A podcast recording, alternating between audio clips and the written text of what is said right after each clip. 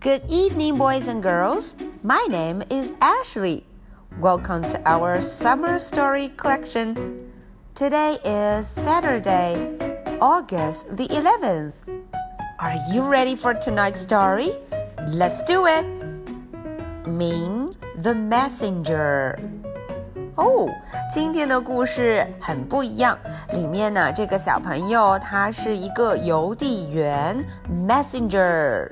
他的任务就是要把各地的信件或者快递送到人家手里。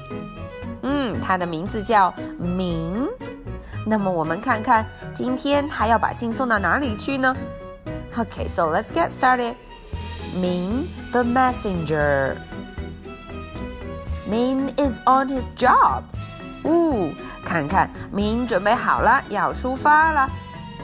He jumps on his bike. Oh, 哦，他噌的一下就跳到了自行车上。Ming has work to do，嗯，他还有工作要忙呢。Work，工作。What is your first stop, Ming？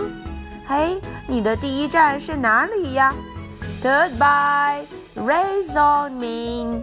啊，家人跟他说 goodbye，再见啦。哦，加油吧。What was that? said Pam. 哎，Pam 说：“哦，那是什么呀？”嗖的骑了过去。What was that? said Dad. Dad 也说了：“哎，那个是谁呀？”It was me, said Bob. Bob 说：“哈，那就是 Ming，，骑得很快很快哦。” Ming zips past the park. 哦，他 zips past，骑得很快，嗖的就路过了公园。Ming zips past the batters. 哦，他骑得飞快，zips past，一下子又经过了 batters 击球运动员们。Race on, Ming！嗯，加油骑吧，Race on! Ming is at his stop. 哎，一转眼的功夫他就到站了。Look at his face，看看他的脸都红彤彤的，骑得太快了呢。Hello, Ming," said Anne. Oh, Anne 哦，Anne 和他打招呼，Hello。Anne is glad to see Ming. 她非常高兴看到了明。Ming hands Anne a small box.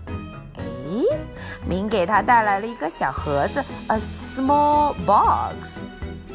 Hop back on, Ming. Uh, 嗯，他呀完成任务了，马上就要回去了。Where will Ming race next？下一站要去哪儿呢？Race home, Ming。嗯，下一站当然是要回家了。Go home. Okay, so that is the end for the story. Now let's read it together. Ming the messenger. Ming is on his job. He jumps on his bike. Ming has work to do. What is your first stop, Ming? Goodbye. Race on, Ming. What was that? said Pam. What was that? said Dad.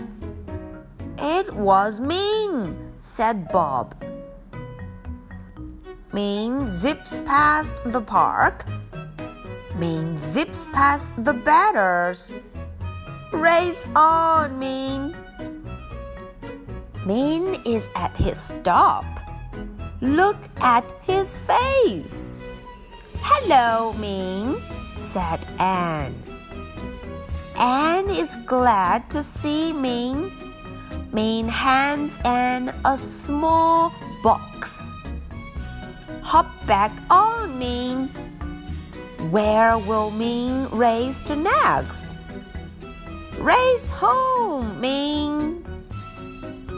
Alright, so that is the end of the story. Now, are you ready for my question? What did Anne get from Ming? Okay, so this question is super easy. 这个问题非常简单。明给 Anne 带了一件什么东西呢？Okay, so if you find the answer, please don't forget to put it in your reading log. This is the story for Saturday, August the 11th.